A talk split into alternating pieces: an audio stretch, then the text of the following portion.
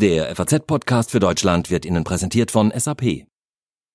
Manchmal haben wir das Gefühl, dass wir unsere Stärken im Unternehmen nicht einbringen können. Aber brauchen wir nicht alle ein Umfeld, in dem wir uns entfalten können? Jetzt sind Unternehmen in der Lage, gezielter auf die Fähigkeiten und Wünsche ihrer Mitarbeiter einzugehen. So profitieren beide, Mitarbeiter und Unternehmen. Das Business der Zukunft hat Gefühle. Erleben Sie Experience Management von SAP. Mehr unter sap.de slash erleben.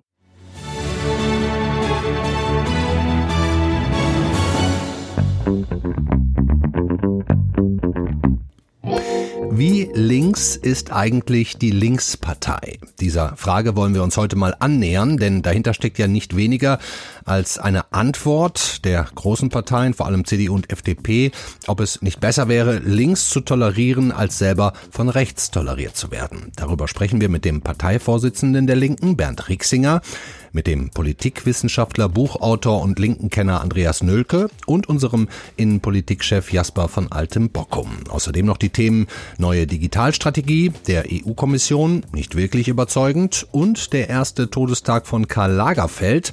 Und schon ist es in der Modewelt nicht mehr so, wie es vorher war.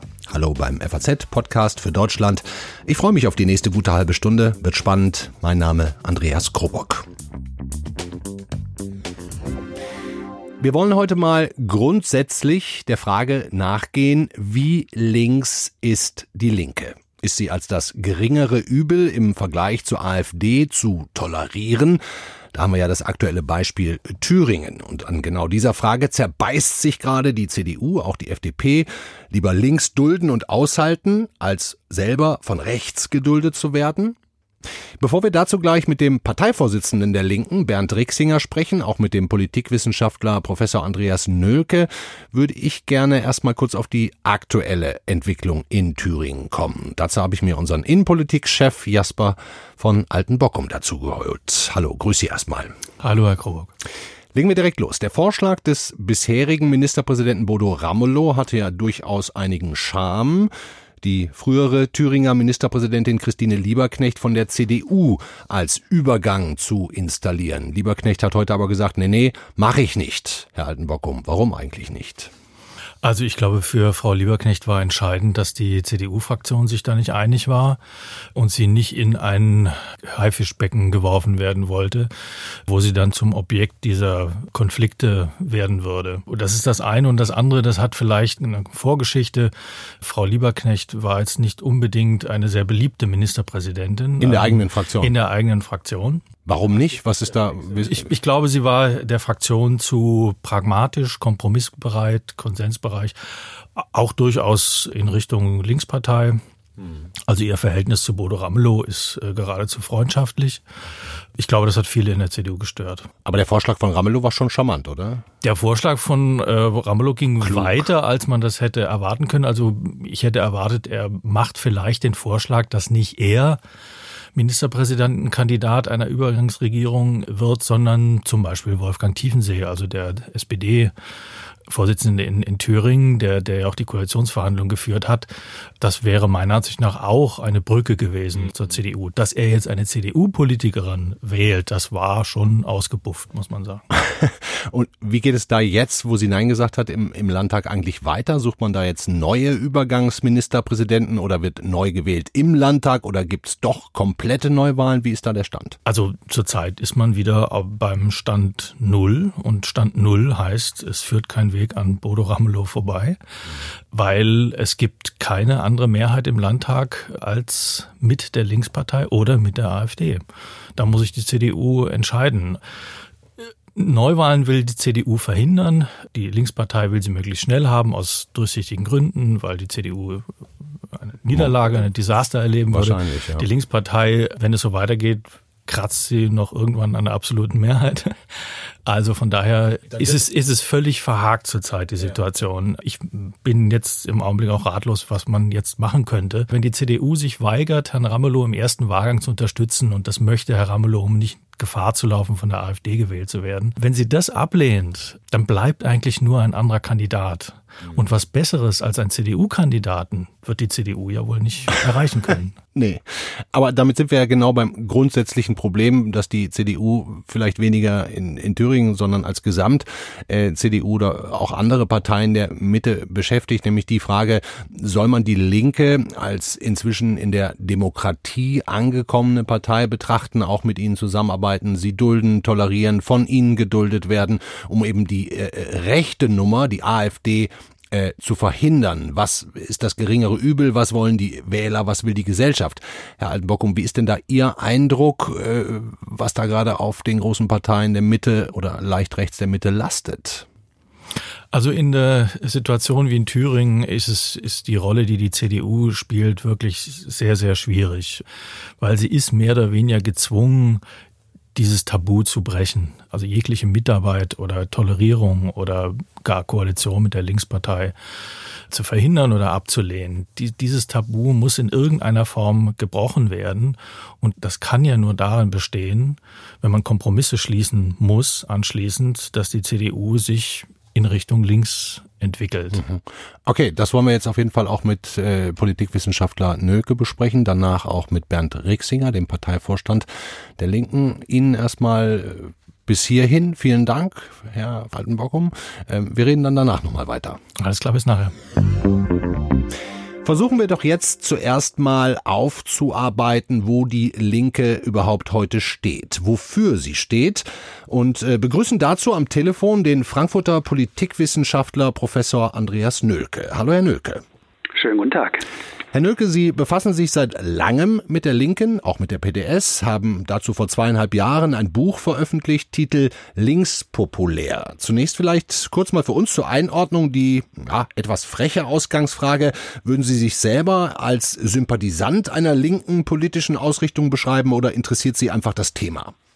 Nein, also ich kann relativ eindeutig sagen, dass ich äh, zu den Sympathisanten eher einer linken äh, Ausrichtung gehöre, auch wenn ich kein Mitglied bei einer der Parteien bin. Hm. Wenn man mal ein paar Jahre oder Jahrzehnte zurückschaut, da war es äh, für die SPD zum, unter Schröder in den 90ern noch verpönt, mit den Linken zu koalieren oder von ihnen geduldet zu werden. Heute ist Rot-Rot oder auch Rot-Rot-Grün zu einem ja durchaus gesellschaftlich anerkannten Modell geworden. Und die Frage ist eher, geht auch Rot-Schwarz? Zumindest in Form einer Tolerierung oder was auch immer.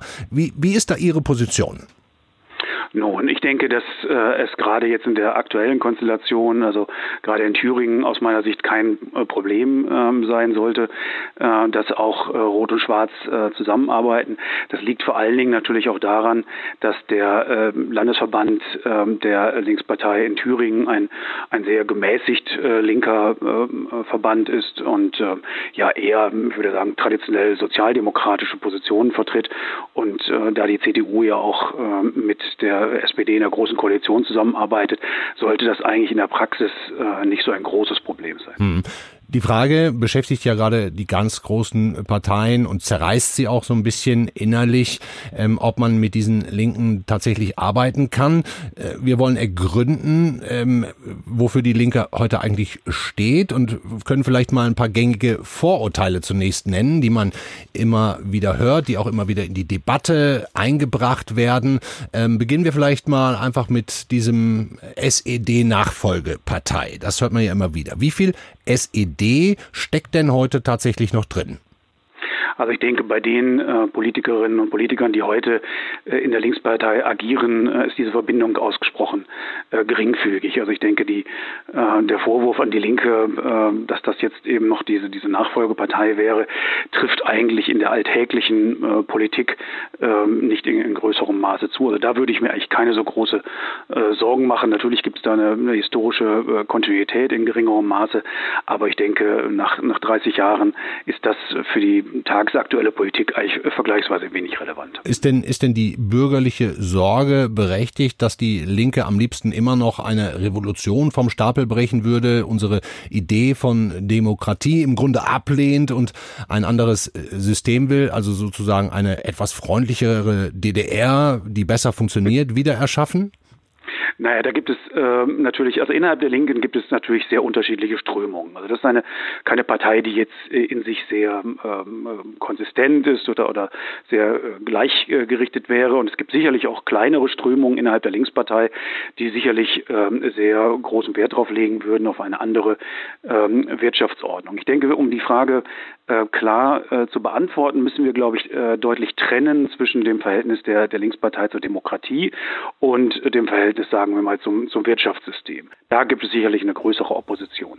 Ist es aus Ihrer Sicht korrekt, die Linken genauso zu behandeln als linken Rand sowie die AfD als rechten Rand? Äh, ist das äh, gerechtfertigt? Sind beide gleich weit von der Mitte entfernt? Ich denke, gerade bei der AfD gibt es doch äh, viel größere Gruppen bis hin eben zur Landesführung, sagen wir mal in Thüringen, die doch mehrfach artikuliert haben, dass sie sozusagen das ganze politische System abschaffen wollen, umdrehen wollen.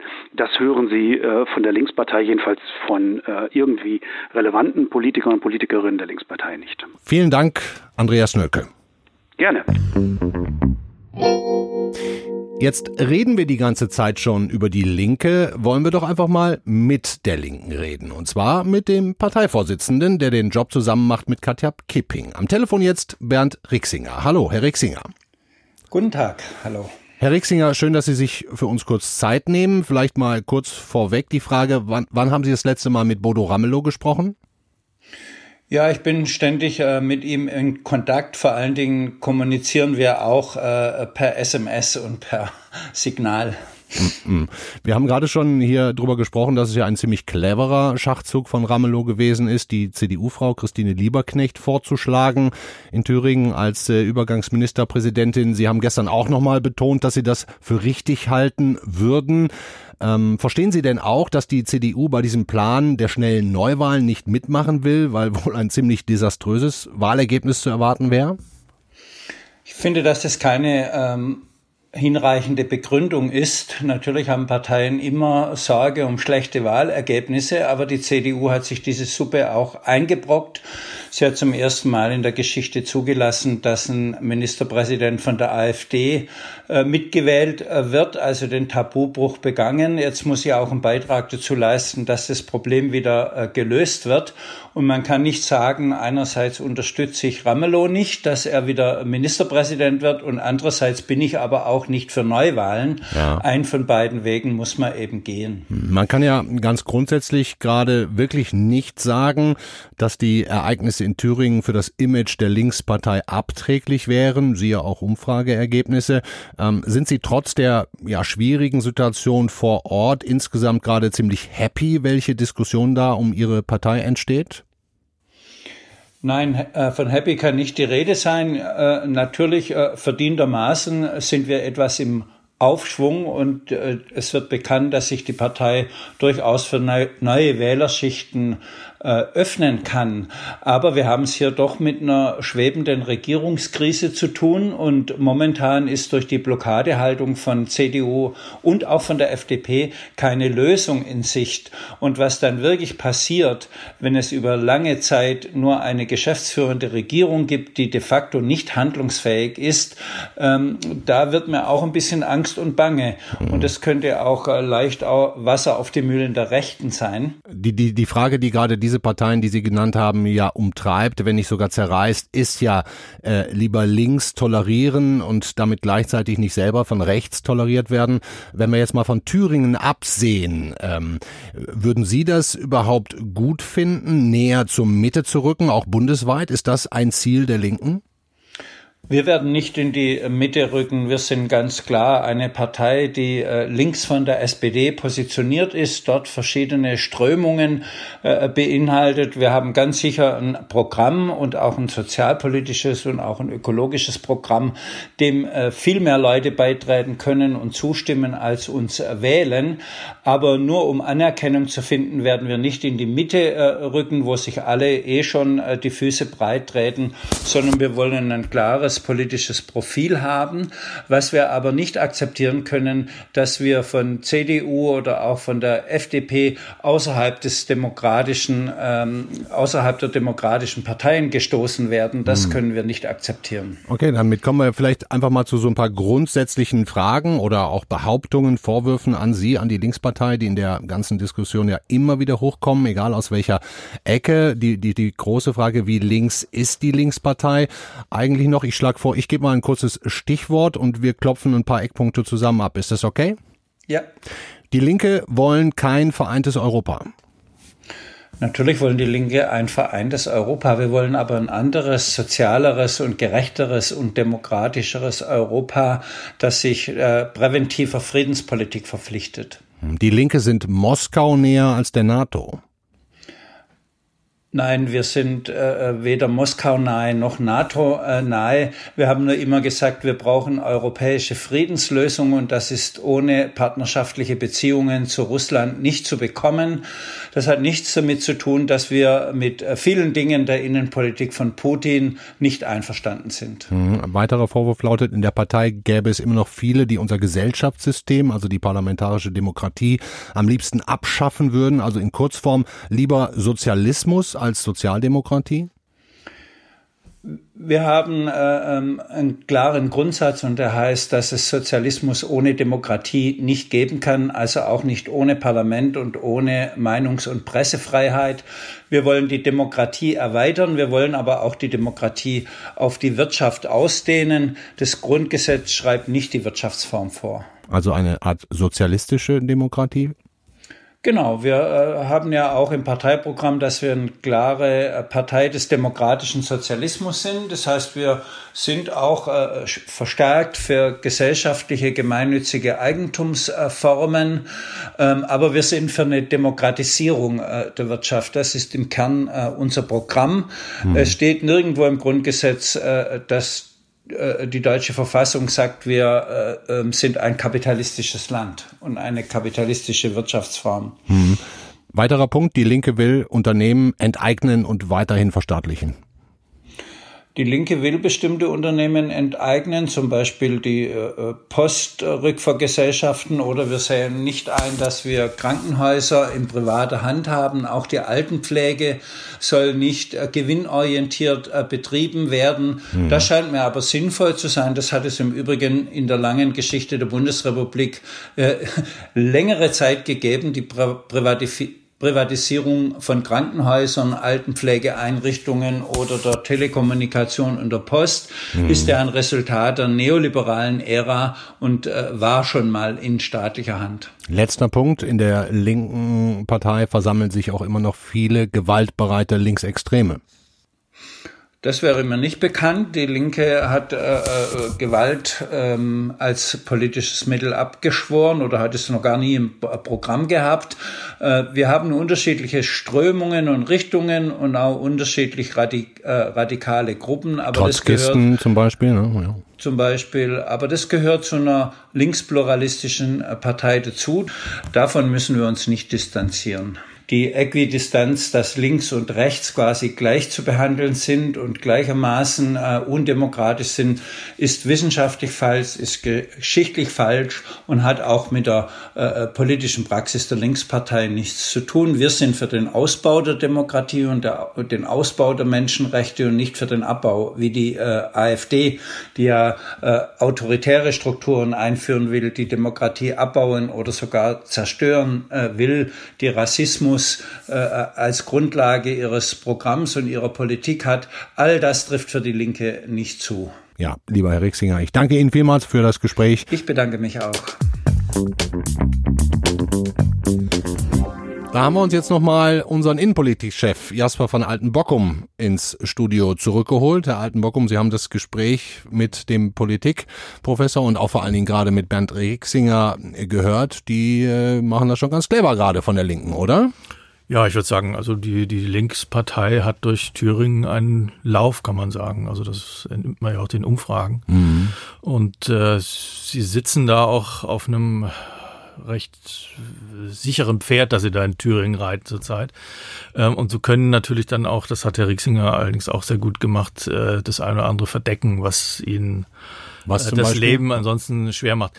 Naja, also dass äh, die Partei natürlich schon noch einen radikalen Flügel hat, der, der sich nicht so mit äh, Den hat er ja gerade so ein bisschen abgestritten. Den auch. hat er abgestritten, auch, auch äh, die Gewaltbereitschaft, also die Verbindung zu äh, durchaus äh, extremistischen Gruppen und Antifa äh, auch so Demonstrationen, die ja vorgekommen sind, ähm, Hamburg, Frankfurt und anderswo.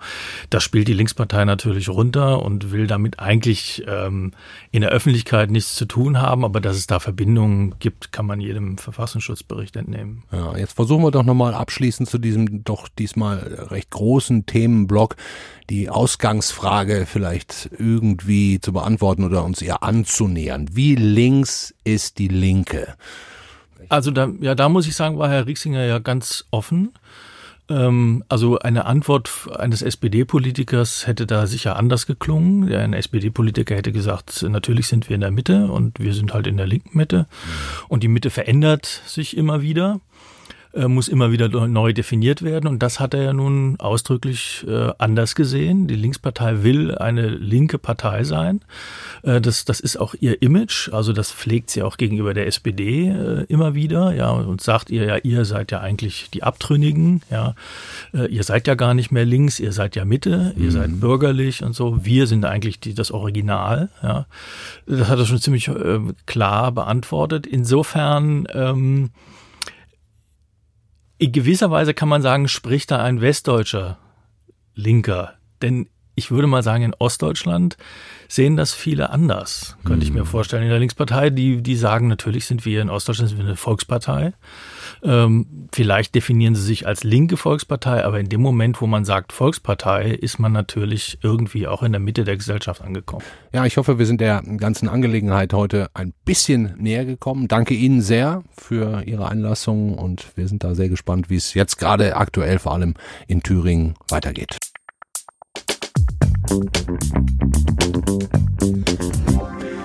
Datenschutz im Internet, künstliche Intelligenz, Roboter am Arbeitsplatz, 5G-Ausbau.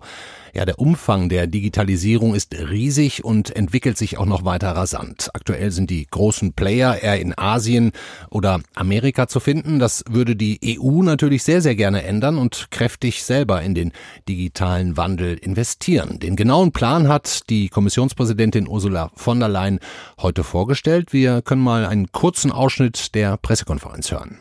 The digital strategy we put forward today is connecting all these dots and putting it into a concept. We want the digital transformation to power our economy and we want to find European solutions in the digital age. Ja, die Frage ist, reicht von der Leyen's Strategie aus, um künftig international mithalten zu können? Darüber spreche ich jetzt mit unserem Chefredakteur für digitale Produkte, mein Chef auch, Carsten Knob. Hi Carsten. Hallo Andreas. Diese neue Digitalstrategie war ja mit Spannung erwartet worden. Bist du der ja in dem Thema schon seit langem drinsteckt, zufrieden mit den Plänen von Ursula von der Leyen? Nein, bin ich nicht. Hm. Warum nicht? Sie äh, sind voller Allgemeinplätze, mir nicht konkret genug und sie nimmt sich auch nach wie vor zu viel Zeit für weitere Anhörungen und, und, und, bis das mal irgendwie so richtig ähm, in die Gänge kommt, dauert es mir zu lang. Hast du das Gefühl, dass da jetzt nicht genug Zeit war, einen vernünftigen Plan vorzulegen? Wie kommt das zustande? ich habe keine Ahnung, Andreas. Ich mhm. glaube, wir haben in Europa seit Jahren kein Erkenntnisproblem mehr, wenn es darum geht, wie wir in der Digitalisierung hinten dran sind. Und mir fehlt wirklich jedes Verständnis dafür, dass es jetzt immer noch nicht so weit ist, dass man jetzt mal konkrete Dinge vorlegen kann. Mhm. Was gehört denn deiner Ansicht nach zu mehr Souveränität dazu? Wie, wie müsste denn die EU da handeln? Weißt du, das Problem sind ja die Technologien, die jetzt in der nächsten Generation der Technik wichtig werden. Wir haben bestimmte Schlachten ohnehin schon verloren. In diesem sogenannten B2C-Markt, also wo es um Dinge geht, die sich direkt an Endkunden wenden, also rund ums iPhone und was weiß ja, ich, ja. Äh, da, da, haben wir längst verloren. Und jetzt also gegen es, die internationalen. Genau, und dann sagt Player. sie ja, wir wären technologisch so erfolgreich in der Industrie und so, das stimmt ja alles auch, aber diese Industrieunternehmen müssen jetzt halt anfangen, ihre Daten auch mal vernünftig zu nutzen, da Erkenntnisse rauszuziehen. Man braucht viele Daten für künstliche Intelligenz und so weiter. Da sollen jetzt einheitliche europäische Datenräume geschaffen werden, neun davon, aber auch da eben, was ganz genau soll da eigentlich rein? Ja, geht es um personenbezogene Daten? Geht es um statistische Daten? Sollen die Zugänge dazu kostenlos sein? Wem soll das genau dienen? Dem Wirtschaftsunternehmen, dem Gemeinwohl? Das ist alles total unklar. Und dann ist das für Industrie, Klima, Mobilität, Gesundheit, Finanzen, Energie, okay, Landwirtschaft, Bildung, Recht, ja, alles ja. völlig unterschiedlich, neun verschiedene. Ja, also ich bin so genauso schlau wie vorher. Na super. Und äh, sag mir noch eins, äh, warum können die Unternehmen in Europa ihre Digitalstrategien eigentlich nicht alleine? Wozu braucht es da Ursula von der Leyen? Und wieso erwarten wir so viel von ihr? Weil Europa in den Einzelstaaten zu klein ist. Es ist alles viel zu zersplittert. Es gibt bisher keinen echten digitalen europäischen Binnenmarkt. Das ist das, was geschaffen werden muss, damit Daten frei fließen können, damit wir wirklich ohne Einzelvorschriften, die die Unternehmen jeweils wieder individuell in den einzelnen Ländern berücksichtigen hm. müssen, vorwärts kommen. Und dazu hat sie aber jetzt nichts vorgelegt. Das hängt natürlich alles damit zusammen, aber ich hätte mir wirklich was Stringenteres gewünscht. Okay, und glaubst du, das ist jetzt schon der Weisheit letzter Schluss oder werden die da jetzt die Kritik bekommen, unter anderem ja wahrscheinlich auch von dir und auch von Industrievertretern? Wie, wie geht das jetzt weiter? Müssen die nachbessern oder sagen die, nö, nö, das ist jetzt schon mal die Strategie, die fahren wir jetzt? Also, wenn Sie das jetzt wenigstens mal schnell umsetzen würden, was da drin steht, okay, aber ich, ich möchte es jetzt erstmal sehen. Mir ist es das ist ja leider oft, wenn du nach Brüssel blickst. Ja, du hältst den Atem an und dann kommt ein angeblich riesiges Programm und du denkst, ja, hm. erstmal wieder die Beratungen jetzt. Also keine besonders gute Nachricht heute aus Brüssel in Sachen neue Digitalstrategie. Aus meiner subjektiven Sicht nicht. Dankeschön, Carsten. Gerne. Heute genau vor einem Jahr ist in der Modewelt nichts mehr so gewesen, wie es vorher war. Der große deutsche Modeschöpfer mit der Wahlheimat Paris, Karl Lagerfeld, ist gestorben. Dazu haben wir uns jetzt unseren Modeexperten Alfons Kaiser ins Studio geholt. Alfons, ich grüße dich. Hallo. Ein Jahr nach Lagerfeld. Ähm, vielleicht, bevor wir noch mal ein Wort zu Lagerfeld verlieren, ähm, hat sich durch seinen Abgang die Modewelt verändert? Äh, ein wenig. Sie ist ja weiblicher geworden ähm, und durch seinen Tod noch weiblicher, denn seine Nachfolgerin heißt Virginie Viard und überhaupt sind die Frauen auf dem Vormarsch, auch zum Beispiel bei Dior oder bei Givenchy, sind jetzt Chefdesignerinnen im Sattel. Ja, wir haben ja jetzt einige Fashion Weeks oder auch Modewochen, nennen wir es wie wir wollen, hinter uns. Du hast gerade deine Kollegin Anke Schipp nach Mailand geschickt und euer Eindruck, den ihr so mitgebracht habt, war, dass es da inzwischen schon viele neue Themen gibt. Diversity, Political genau. Correctness. Das sind so die großen Themen dass es eben mehr auf die Vielfalt ankommt, dass es eben darauf ankommt, dass man nicht nur sogenannte Magermodels über den Laufsteg schickt, ähm, dass Pelze vollkommen out sind. Das heißt, ähm, wenn man sich das heute anschaut, dann wäre Karl Lagerfeld, wenn er noch da wäre, ein sehr unzeitgemäßer Modemacher. Äh, wenn wir dran denken, dass er ja auch über 50 Jahre lang der Chefdesigner von Fendi war und dort immer Pelze gemacht hat dann weiß man, dass er heute wahrscheinlich sich noch mehr fehl am Platz fühlen müsste, als er das vielleicht vor einem oder zwei Jahren tat. Hm. Aber Alfons, wie kam, wie kommt diese Entwicklung denn? Das kann ja nicht in Wirklichkeit mit Lagerfelds Tod zusammenhängen, Nein. sondern was war denn der, was war denn der, der ausschlaggebende Impuls einfach dafür? Naja, aus bestimmten Debatten hat versucht, die Mode sich lange rauszuhalten. Sie hat immer gesagt, ja, ähm, ähm, Untergewicht ist kein Problem der Mode, sondern der Gesellschaft. Ja, das waren immer ganz filigrane Begründungen. Mm, und das war ja eine Debatte, die seit Jahrzehnten im Grunde anhielt.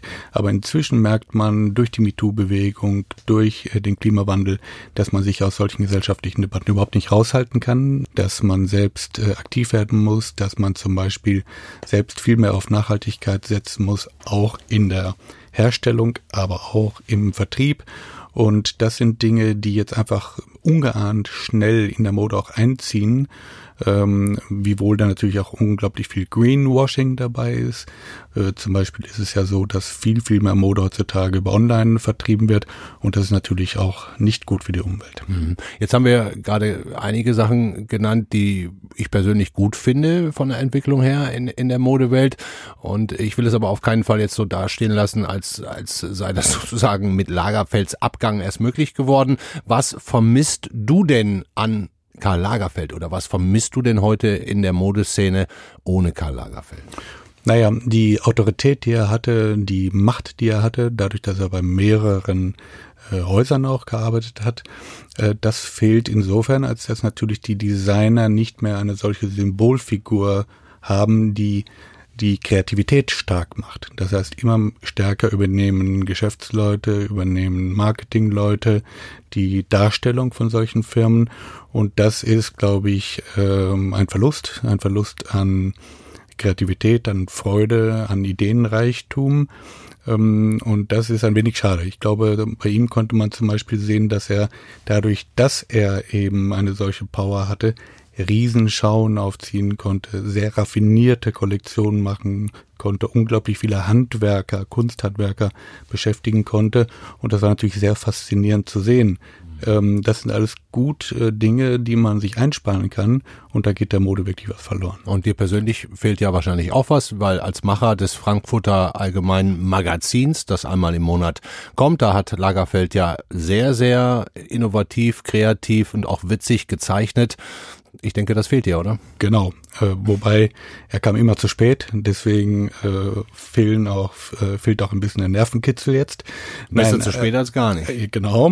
Ja. Ähm, aber äh, positiv war da eben auch zu sehen, dass er Modemacher nicht nur Mode machen kann, sondern dass er sich auch zu zeitgeschichtlichen Fragen äußern kann, dass er politisch aktiv sein kann. Er hat ja Merkel kritisiert für ihre Flüchtlingspolitik. Er, er hat arabische Einwanderer kritisiert dafür, dass sie so oft judenfeindlich seien. Das heißt, das waren sehr starke politische äh, Äußerungen, äh, mit denen er zeigte, dass man auch über den Tellerrand hinausblicken kann. Dankeschön, Alfons Kaiser. Ich danke. Und jetzt noch in Kurzform alles, was sonst noch wichtig ist. Nach dem langen Streit in der Großen Koalition hat das Bundeskabinett nun dem Gesetzesentwurf zur Grundrente zugestimmt. Ein zentraler Konfliktpunkt dabei war die sogenannte Bedürftigkeitsprüfung, welche nun durch einen Datenabgleich mit Finanzämtern geregelt werden soll. Den Zuschlag bekommen somit Geringverdiener ab dem Jahr 2021, wenn sie mindestens 33 Beitragsjahre vorweisen können.